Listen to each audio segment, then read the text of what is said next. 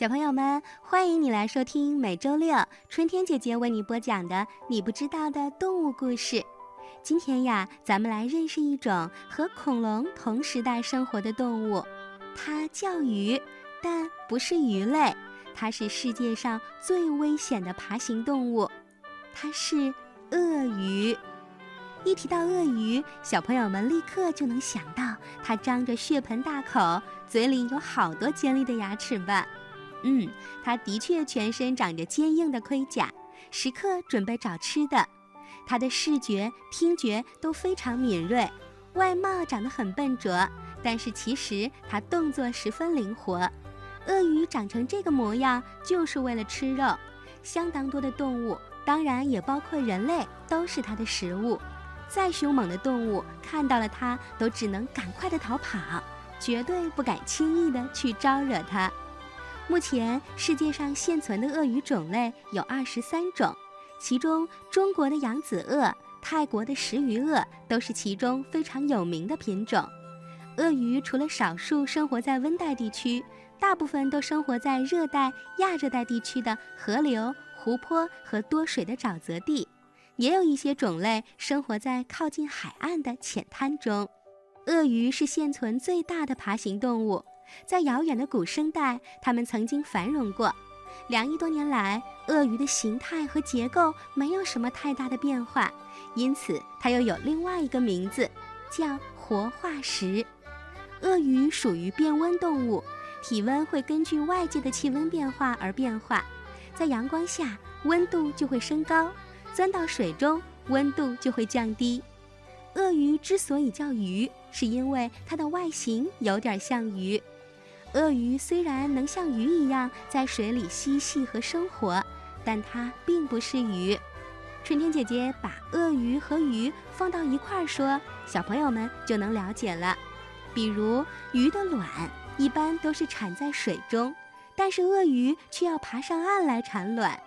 鱼的身上长着各种各样用来游泳的鳍，但是鳄鱼的身上却找不到鳍。它是用粗壮有力的尾巴在水里快速游动的。鳄鱼是用肺来呼吸的，不能在水中呼吸，所以它们经常要到岸上来晒太阳，以便让身体暖和起来。因为鳄鱼没有体温，它是冷血动物。好，那我想问问小朋友，你见过鱼在岸上晒太阳吗？当然没有了，鱼的一生都离不开水，所以。鳄鱼不是鱼，鳄鱼和恐龙是同时代的爬行动物，可是恐龙都已经灭绝了，而鳄鱼还生活在地球上，它就一定有它很厉害的生存秘密。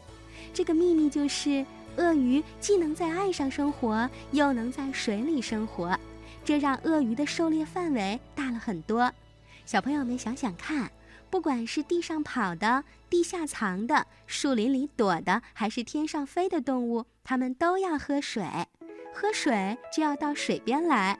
那鳄鱼正好就守株待兔一般的生活在水中，等待着它的猎物。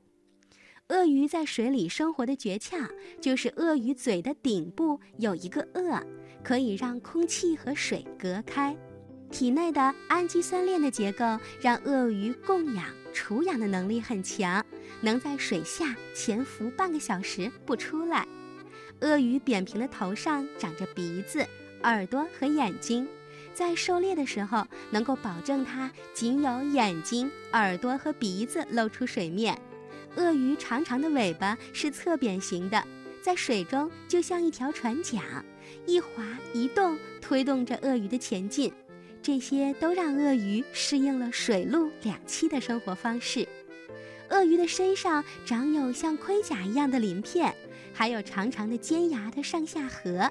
它的身体胖胖的，力气很大。除了捕食之外，鳄鱼是很少活动的。不同的鳄鱼因为所猎食物的不同而长有不同的颌，也就是下巴。短吻鳄和大鳄鱼的下巴宽而短。所以能捕捉大一些的猎物。印度食鱼鳄的下巴长而尖，所以更适合捕鱼。所有的鳄鱼的嘴都非常有力，在捕获了动物之后，它锋利的牙齿能够深深地刺入到猎物的身体当中，并迅速将猎物撕开。和其他动物不同的是，鳄鱼的旧牙会定期的脱落，它的牙齿是长长的、圆锥形的，非常的锐利。它两年换一次牙，新牙会在旧牙的下方长出来，新牙就把旧牙给挤出去了。也就是说，鳄鱼总能长出新的牙齿。鳄鱼的听觉和嗅觉非常敏锐，一旦发现了猎物，它们就会立刻用粗大而有力的尾巴猛扫。当它们发现岸边有猎物的时候，就会马上将身体潜入水底，然后慢慢地滑向猎物。它们先一动不动地盯着，然后看准了时机，一跃而起。用有力的嘴和尖利的牙齿将猎物捉住。鳄鱼在水中的时候，它的鼻孔和耳朵会被一个特殊的皮片盖住，起到很好的防水作用。它的眼睛上有一层透明的眼睑，闭合下来就形成了对眼睛的一种保护膜。喉部也有一个皮片儿，当它们在水中张开大嘴的时候，这个皮片儿就能够防止水进入到鳄鱼的肺里。同性别和同年龄的鳄鱼会组成不同的团体共同生活，群体中体型最大、居住在领地时间最长的，而且最具有攻击性的雄性鳄鱼，它的地位最高。当一群鳄鱼在水中游泳的时候，地位高的鳄鱼可以自由自在地在水面上，而地位低的只能露出头部。鳄鱼妈妈在七八月间产卵，一次可以生下二十到八十枚。孵化的时候，鳄鱼妈妈守在旁边，用尾巴洒水来湿润巢穴，让温度保持在三十到三十三摄氏度。只有合适的温度才能孵出小鳄鱼。外界温度会影响到鳄鱼的性别，高温孵化出来的小鳄鱼多是雄性的，而低温时多是雌性。小鳄鱼从蛋壳里出来的时候会发出尖叫声，这个时候鳄鱼妈妈就会迅速地挖开泥土，帮助小鳄鱼露出地面。刚出生的小鳄鱼非常非常小，鳄鱼妈妈会整天陪伴在孩子的周围，保护它们。同一窝的小鳄鱼在刚出生的时候会一起生活，通过互相碰撞和鸣叫来进行交流。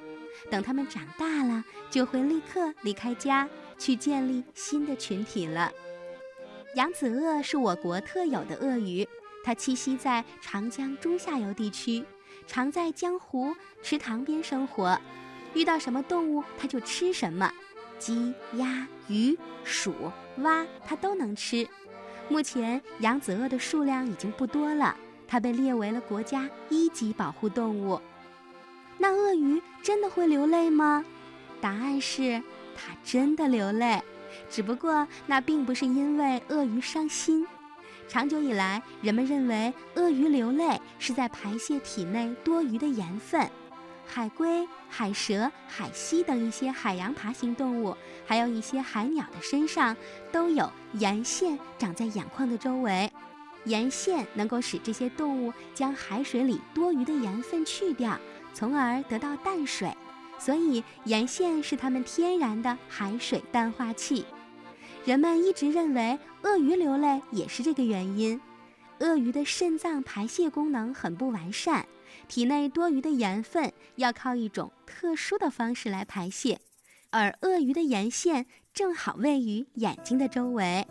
但是也有一些研究表明，鳄鱼是通过舌上分泌液来排泄盐分的。那么，鳄鱼的眼泪又起到什么作用呢？鳄鱼通常是在陆地上待了很久之后才会开始分泌眼泪的，是从眼睛里的瞬膜后面分泌出来的。